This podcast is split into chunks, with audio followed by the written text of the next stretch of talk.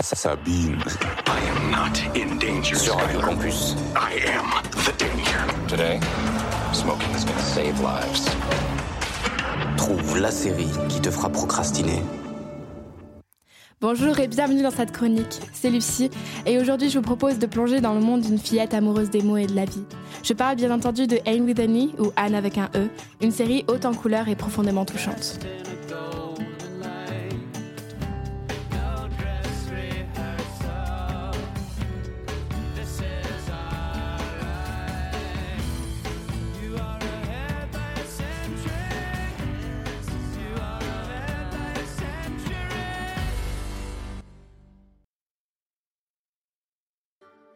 L'histoire d'Anne prend place en 1884 sur l'île du Prince-Édouard. Maltraitée à l'orphelinat et dans les familles d'accueil dans lesquelles elle a pu être envoyée, c'est à l'âge de 13 ans qu'Anne va être adoptée par erreur par les Cuthberts, un frère et une sœur à l'histoire touchante, ayant décidé de prendre un garçon pour aider à la ferme. Passée la surprise de l'arrivée de la fillette, les Cuthberts décident finalement de la garder, touchés par son esprit fantasque, sa vive intelligence et son imagination débordante. S'ensuit le début d'une nouvelle ère pour Anne, rythmée par quelques drames et des illusions, mais également par de nouvelles rencontres, lui permettant de comprendre que l'amour n'est qu'à portée de main.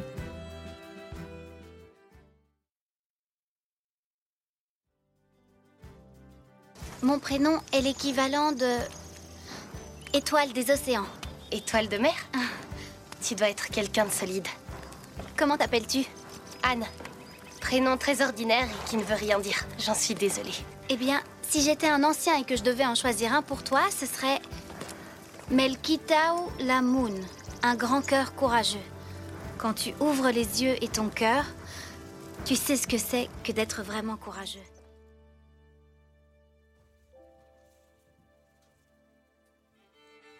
Au-delà d'une introduction à la série en elle-même, le pilote permet de se faire une première idée de qui est Anne. Ce qui m'a d'abord sauté aux yeux, c'est le fait qu'elle soit aussi passionnée. Bavarde et hypersensible, elle se montre intensément touchée par tout ce qui l'entoure, ce qui peut légèrement déranger. Et c'est ça qui est intéressant. On est tellement habitué à des protagonistes lisses ou qui n'ont seulement qu'un défaut notable qu'on ne s'attend pas à une personnalité aussi forte que celle d'Anne. En réalité, à ce moment-là de la série, elle passe par des émotions absolument justifiées et seulement exacerbées par son jeune âge. On peut penser qu'elle manque d'objectivité, mais lorsqu'on retrace son passé, on comprend qu'Anne n'a pas eu la chance d'avoir une enfance heureuse. Entre la sévérité de l'orphelinat, l'harcèlement qu'elle y a vécu et les familles d'accueil dans lesquelles elle a connu l'horreur, la fillette avait pour seuls amis et échappatoires ses livres et son imagination. Elle se retrouve donc à tout reprendre à zéro, aussi consciente des difficultés de la vie qu'ignorante de ses plaisirs simples.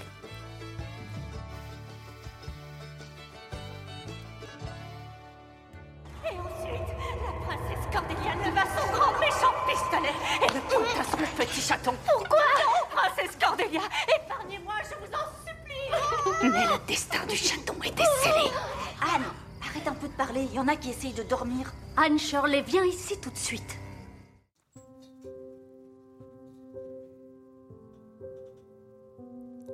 Une fois arrivée à la ferme des Cuthbert, Anne et ses nouveaux parents vont petit à petit développer des liens forts, ceux d'une vraie famille. Il faut dire que les Cuthbert n'ont pas non plus eu la vie facile de ce côté-là. Ceux que l'on appelle Matthew et Marilla Cuthbert ont rapidement dû se débrouiller tout seuls. Alors que Matthew n'est qu'un enfant et Marilla une adolescente insouciante, ils perdent leur grand frère, Michael. L'événement fait sombrer leur mère, seule à les élever, dans une dépression assourdissante qui l'emportera à son tour. Suite à ces pertes, les deux frères et sœurs ne se quittent plus, menant une vie de solitude à deux, dans la ferme de leur enfance. Avoir Anne auprès d'eux devient alors une revanche sur toutes ces années où ils n'ont ni pu ni su profiter de la vie et de l'amour avec un grand A. Le plus intéressant, c'est qu'à travers l'histoire d'Anne, ses péripéties, les gens qu'elle rencontre et l'école qu'elle fréquente, la série aborde beaucoup d'enjeux sociaux.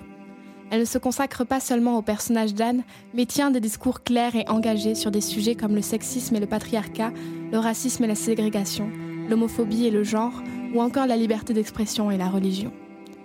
Pour citer un exemple, on peut voir une des camarades d'Anne subir une agression qui ruine sa réputation, chose cruciale pour une femme à l'époque, alors que celle de son agresseur reste intacte. Sans parler de la vision des personnes de couleur noire, quasiment toutes logées dans un quartier défavorisé surnommé le marécage. Je pourrais vous livrer une dizaine d'exemples comme ces derniers. Dans cette série, il y a un réel équilibre entre les messages positifs délivrés par les personnages et la dure réalité dépeinte, nous rappelant que, quels que soient les aléas de la vie, nous sommes les seuls à pouvoir y donner une vérité. Si j'ai parlé de Anne avec un E avec vous aujourd'hui, c'est parce que cette série est, d'après moi, beaucoup trop sous-cotée pour tout ce dont elle parle. Personnellement, c'est ma série préférée et elle a plu à tous ceux à qui j'ai pu la présenter, même ceux qui ne se seraient pas nécessairement tournés vers ce genre de contenu, justement parce qu'elle arrive à mêler innocence et conscience. On y retrouve des moments très émouvants à travers les épreuves vécues par Anne et son entourage, mais aussi des moments de légèreté, notamment à travers sa relation avec le très apprécié Gilbert Blight, qui évolue à travers les saisons. La fanbase et les critiques sont unanimes. Cette série est une série à ne pas manquer. Sur ce, je vous souhaite une excellente journée ou bien soirée. Tout dépend l'heure à laquelle vous avez écouté cette chronique et je vous dis à la prochaine pour de nouvelles analyses.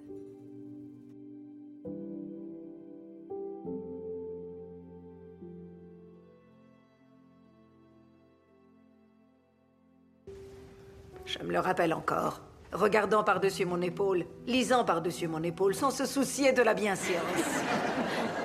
C'est ainsi que nous nous sommes rencontrés, dans une librairie parisienne. Alors une femme du nom de Gertrude se présente à moi et ensuite me dit que ce serait de la folie pure d'acheter le livre que j'étais en train de lire, car il est particulièrement morose et qu'à la fin, le personnage central se fait massacrer. Ah, j'ai passé toutes les décennies suivantes à cacher le moindre texte que je lisais, car elle était incapable de ne pas raconter la fin de chaque roman. D'ailleurs, elle en faisait de même au théâtre. Et elle essayait de me saigner à blanc en plus de cela, en dépensant tout mon argent dans les arts. Et voilà tout ce qu'il me reste à présent. Toute une pièce d'amis plus formidables les uns que les autres. À Gertrude Puisse-t-elle continuer à lire par-dessus notre épaule pour l'éternité Au plus merveilleux des couples. Mon idéal romantique, si j'ose dire. À Gertie et Joe.